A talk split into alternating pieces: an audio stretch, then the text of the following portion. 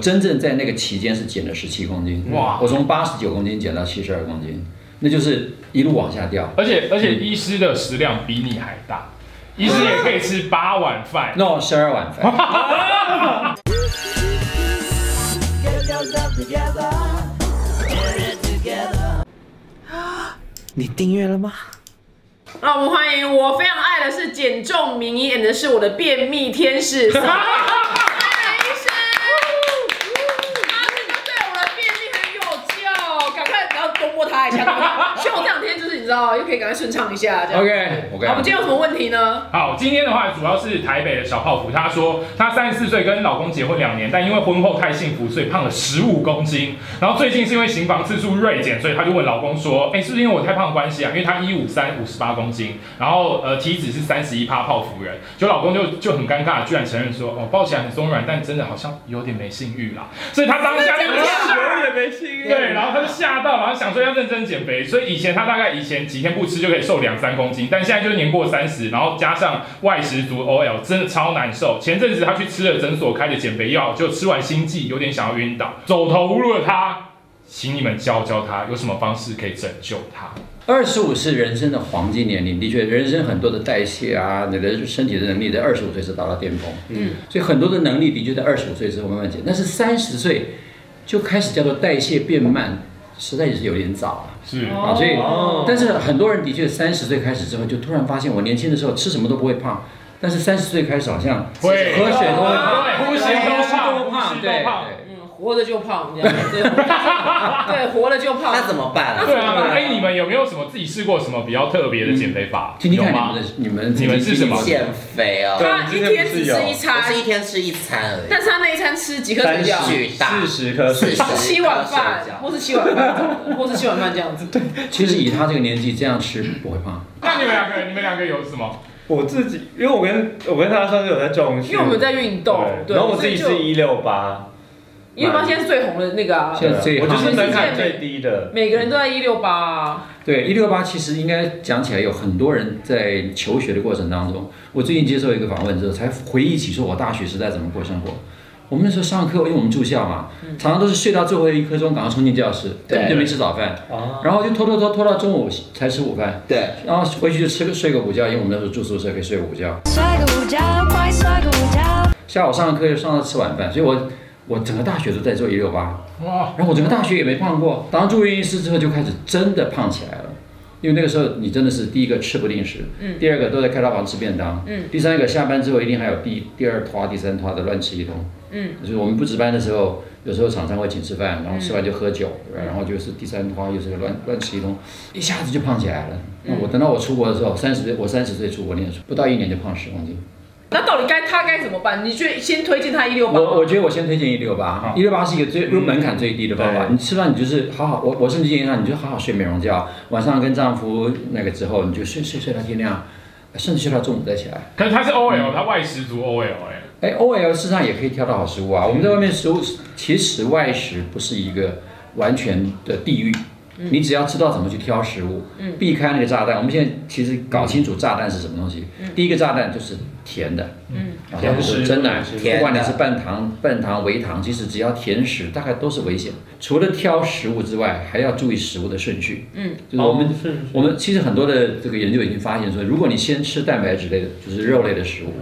然后再吃最后再发再吃这个这个糖类啊，你的血糖上升的速度会比较慢。那我们其实现在要了解就是说，会造成我们肥胖的的原因，不是因为我们吃的热量超过我们消耗的热量。嗯，因为其实我我今天事实上下午才在给给一个给一个给一堂课。在解释说你去你要用跑步把热量消耗掉是一个多么没有效能的方法，因为我们随便现在吃一个蛋糕，随便一个蛋糕都五百卡，嗯对，你什么什么胡萝卜蛋糕啊、cheese cake 啊，大概都千层，都快要五百卡。你跑步跑一个钟头，大概只消耗掉四百卡，超级所以一片蛋不会再跑糕步了对，你根本就没有跑步，你哪来跑步啊？所以刚刚讲说这个这个我们的小福小小泡芙女主角三十四三十岁的34岁三十岁啊胖了十五公斤，对，那十五公斤你要想办法说照现在的算法说一公斤是七千七百卡，你要消耗掉七千七百卡，你要得跑多久？对，然后你还没跑完，你就要再吃一块五百卡下去了。对，对不对？所以不可能用跑步这个方法、运动这个方法把这一千五百卡消耗掉。所以最好的方法实际上是用身体本身的能力，这个能力实际上就是一个代谢。其实以前我们讲代谢，其其实从来没有人搞清楚代谢这两个字代表什么意思。对，事实上我们存的东西跟我们吃进去的东西跟我们使用的东西不是当下在发生的。如果我们所有的能量都来自于我们吃的，那你中间没吃的时候，你是不是就变成软掉了？对，对，对，所以一定是我们身上有一个机制，是把你吃的东西赶快存起来，然后你没有吃的时候才开始拿出来用。嗯，那这个用的这件事情，其实就是我们新陈代谢所要谈的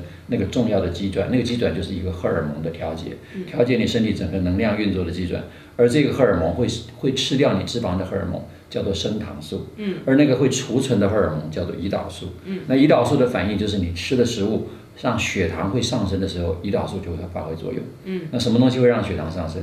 最淀最甜对食最严重的就是甜食，接下来其实蛋白质也会，脂肪也会，但是一个比一个少。你看，如果说甜食上升的速度是这样子下来，蛋白质大概是这个样子。那时间上面来讲，甜食大概一个钟头就冲到顶，然后两个钟头就掉下来。所以你如果靠甜食来达到你的满足感跟饮食的需求，你的那个满足很快就达到，但是很快就掉到谷底。所以你吃它的甜食的时候，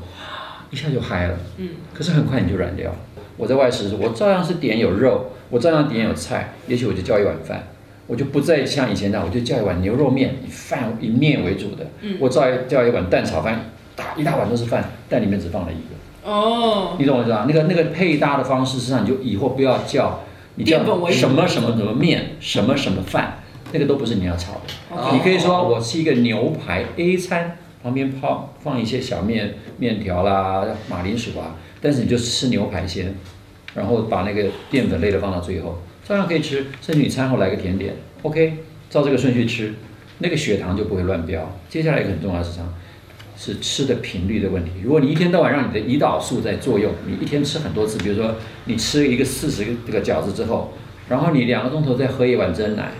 然后两个钟头再吃一碗豆花，两个钟头之后再叫一个什么饮料，那个饮料里面如果都含有糖类，那你血糖就不断的表的波动。但少量多餐不就是这个概念吗对，？少量多餐就出现这个问可题。是减肥大家都说要少量多餐，可是少量多餐的人从来没减成功过。哦，而且而且我我我常常讲一个笑话，就是说，肥胖的人的少量通常都不会太少量，真的哦耶，对他的多餐一定定要是好很多多一定是多餐的，对，多量多餐，他就是多量多餐，多量多餐，对。但其实医师有一个最厉害，其实是二一一的一个减肥法。但医师是不是因为靠这个减肥法，之前曾经已经一次瘦了二十多公斤，对不我对？对我其实应该讲结算起来是二十多公斤，我真正在那个期间是减了十七公斤，哇我从八十九公斤减到七十二公斤，那就是一路往下掉。而且而且医师的食量比你还大，医师也可以吃八碗饭。 no 十二碗 饭，但医师，我想问你在进行这个二一一的减肥的时候，你有饿吗？我从来没有饿过。还是一样可以瘦十七公对，斤？也就是说，当时那个二一是我在一个演讲里面听到的一个餐盘法，它其实叫做哈佛大学健康餐盘。对我来讲，其实就是一个蔬果一半，然后肉一肉四分之一，饭四分之一，我就用那个比例来吃。我后来其实花很多时间去去了解说为什么这个就是呃，吃菜两份，然后肉一份，淀粉一份，是吗？对你那刚刚讲两份二是什么？两个拳头吗？份啊，所以那个份就是比例啊。所以很多人在问我说，说那个盘子要多大？我说对你能吃多少就多大。那到底一份是什么意思？我说按照比例，那个盘子里面的一半就算是呃两份。我们把一个盘子分成四份，所以大胃口的人就是大盘，小胃口的人就是小盘。所以不管你什么盘子，反正就分成四等份。对对你听得懂这个吗？哦好到对啊到，就是假如说现在我们到外面去吃自助餐好了，这自助餐分成上下两个部分，嗯下面那一大格通常以前我们拿来装饭。对，上面那三小格的装嗯菜，菜对 不对，菜肉，然后一个蛋，完对全不对对，那完全相反。我就说你倒过来，下面那一大格你就装菜，上面那三格里面两格你一个装肉，一个装蛋啊，豆腐比较便宜一点，因为你三格都装肉其实还蛮贵的。对啊，但因为蛋白质的部分，蛋你就蛋白质，因为蛋白质你也不必特别挑说什么瘦肉、肥肉什么东西都可以反正你就心里，因为你你的了解越简单，你越容易执行。对，你如果还要去算说这个蛋白质是高脂蛋白还是低脂蛋白，这是哺乳类蛋白还是非哺乳类蛋白，你知道很多很多减肥法故意把它弄得很复那杂。炸鸡腿可以放在那边。炸鸡腿也可以放这边啊，嗯，我我现在的节奏是一六八，嗯大部分的时间我礼拜天会吃三餐，就是跟孩子啊家人吃比较多。嗯我的一三，我的二三五六都是一六八，但是我一四是正常只吃一餐，没有，我不是正常，吃我只吃一一餐。餐，我一四是只吃一餐的，不会饿吗？不过啊，但因为我礼拜天的三餐吃的哦很多超的撑的，哦所以礼拜一绝对没问题。那礼拜好的三的晚上，我知道我礼拜四要吃，要要饿一整天，所以我礼拜三晚上也会吃比较多。通哦，常我会吃一个超好的晚餐。那在这种情形之下，你你可以吃得好，然后又吃得饱，然后又不会饿，真的接下耶，来又会瘦，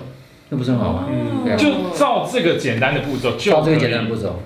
哦你你们有一些什么疑问吗？那我有一个，就是因为我朋友，我我有就跟我朋友聊一六八事，然后因为他们是上班族，嗯，然后他们就一直跟我争辩说，比如说早餐没吃也没关系，不吃早餐才是一件很嘻哈的事情。然后但是我也讲不出一个合理的逻辑让他们相信，因为他们就觉得早餐一定要吃，不然就对，会。因为我想一有多想少，啊因为有多少以前的减肥医生都说早餐很重要，对一定要吃减肥。要吃但我有早餐看医生上次有聊一个叫什么 breakfast，就是打破断食的影片，嗯，然后我就觉得，但有点搞不太清楚那个身体的机制。我们身体的机制应该是这样说：第一个，人类在历史上面其实很少民众可以吃到三餐，只有王公贵族可以吃到这么多食物。嗯第二件事情，我我先讲，比如说中国的那个文字上，餐餐指的是早上吃的那一餐，哦啊还有一个字叫做“孙”，一个“细”，一个“细阳”的“细”，一个“食”。嗯谁知盘中餐，粒粒皆辛苦。那个“孙”，嗯那个“孙”就是细食。其实通常是早餐没有吃完的东西留下来到傍晚把它吃掉。所以古人其实大部分的人是吃两餐。那这是第一点。第二点，其实后来西方，我后来为了这件事情，其实因为有人有很多人问我这个问题，我就去爬文啊。当然我，我不敢讲说我那个考据是有多详实，我是说我找到这样的文献，西方也有人在考据说人到人到底是不是吃三餐，从来就吃三餐。结果文献上面告诉我们，人从来没有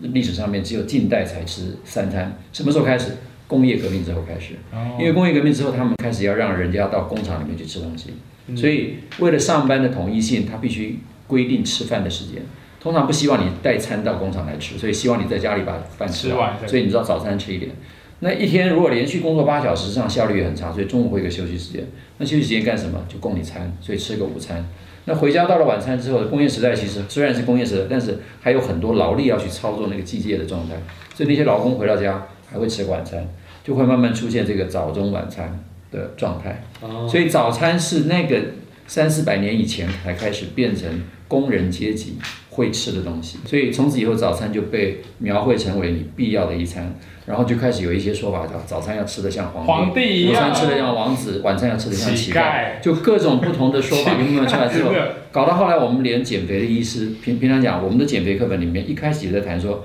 早餐绝对不可以不吃，可是为了这件事情，的确有很多的学者在研究，所以二零零七年的时候，《New England Journal of Medicine》英新英格兰期刊里面，它里面就有 title 标题就写说是 The Seven Myths of Weight Loss，嗯，就是减重的七大迷思，其中一个迷思就是一定要吃早餐。他说根据他们的 review 的研究，呃，好几可能可能没有到百篇了，就是很多篇研究早餐跟减肥的关系的，发现没有关联。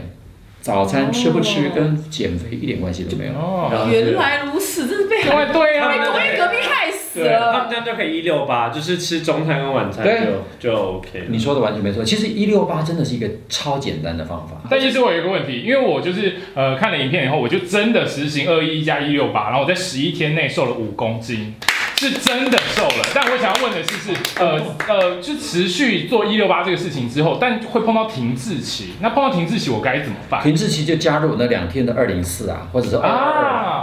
到二，底是加入就是二十个小时不对吃，然后你有只四有四个个钟小头，时可以，就说你可以跟朋友去吃一个很浪漫的夜晚的餐，很大从的哦六点钟吃到十点钟，那不就四小时很吗？大的餐可以吗？对，很大的餐也可以啊，喝酒可以吗？呃也可以，喝酒也可以那，不真能的啊超过四小时。就是你那四小时之内，你就是就跟朋友无敌放纵，无敌放纵的一晚，然后回去你就好好的睡一晚那是150，然后第二天就到傍晚才吃第二天的晚餐。哦，我通常哦哦，这样蛮简单的。但但真的照医师这个方式完全没有挨饿，我也是一样，就是吃到吃，就是如果我可以吃的量可以吃到很大的一个盘子，我也会吃，只是照那个步骤吃而已。你就先吃肉菜，先吃淀菜，粉，对，先吃肉，然后再吃菜，然后吃完以后，最后其实也吃不太下饭，对于食量，对就会变有点变就你前面多的话，其实到饭的时候你有点不吃太不吃得下下了，就所以干脆后来把它过掉饭都会变越来越少，就不对太加入了。那但如果这个的话，会不会针对某些哪些人会不会不太适合二一或一六八这个？说问的很好，其实很多人在问这个问题，有没有人不适合二一的？我当然不敢讲说二一放出四海而皆准，可是二一是基本上它就是一个正常人吃的种东西啊，嗯，就是菜跟肉跟饭，嗯，它只是一个其组实合二的不一同。还好，对不对，所以21啊二一其实不偏激，我我是推荐说，任何人其实都可以试试看。如果你的饮食方法，平常的饮食方法不是二一，二你会发胖，那你不妨试试看。那今天是怀孕的人，平常讲她也没有任何营养的缺他损，没有缺损，它没有缺损什么东西啊，嗯所以孕妇我觉得也可以吃。那小孩可不可以吃？它既然没有营养的缺损，为什么小孩不能吃？他就是要一六八跟二一， 211就这么简嗯单。对，然后连运动都先不用，可以不用，对，有动。哦其实运动其实我我最近下午在讲，你想要靠运动燃烧掉脂肪几乎不可能，嗯但是运动却是一个很好的舒压的一个技巧。啊，就你去动一动，全身的压力其实是可以甩掉的。嗯，那舒压对于减重的过程当中也是非常重要的一个过程。哦，那如果说他一六八二一，然后再去运动，就可能会瘦更快，可能。会不会太可能瘦会？瘦更快，会不会太瘦啊？那就要问她老公了、 啊，太瘦很好对啊啊，真的耶就。怕她她到时候老公会受不了，对吧？啊，哦，真的耶。那我觉得他可以去尝试一下我们刚刚提供的。然后那医生还对问，因为很多人在减肥的时候都有一个困扰，就是便秘。嗯对哦，你就是大宗啊，对对，便秘因为吃太清淡，或没有油是不是？通常我们讲要顺利排便的三大条件，一个是水分，一个是油，一个是纤维。嗯，所以你如果吃的太素，多少油少盐的的人，通常都会便秘的很严重。缺油，那纤维通常来源就是蔬菜，所以我们那个二一餐盘里面蔬菜的量是很够的。最大。对，那同样同样的，我我也不反对你吃肥肉，甚至不鼓励你吃肥肉。所以你的你的食物如果就是带脂肪的食物，充分的脂肪、充分的纤维，大概便秘的情况会少一点。那另外我没有完全戒掉淀粉的原因，是因为呃，其实很多的大肠科的医师有讲说，你的粪便的形成需要一点点淀粉，哦，所以我其实通常我都不会完全把淀粉拿拿掉。掉，但是在减重初期的时候，有的时候为了要把你的糖拿掉，我会把淀粉减到很少。可是等到你发生便秘的时候，有的时候可以用药物帮忙，但是有的时候我就是把淀粉加回去，通常便秘就可以解决。好，非常谢谢医师。好，谢谢也。希望我们的这位那个观众朋友呢，可以重拾就是你老公对你的性欲，没错，对，这才太重要了。谢谢医师，希望你下次来。谢谢拜拜拜。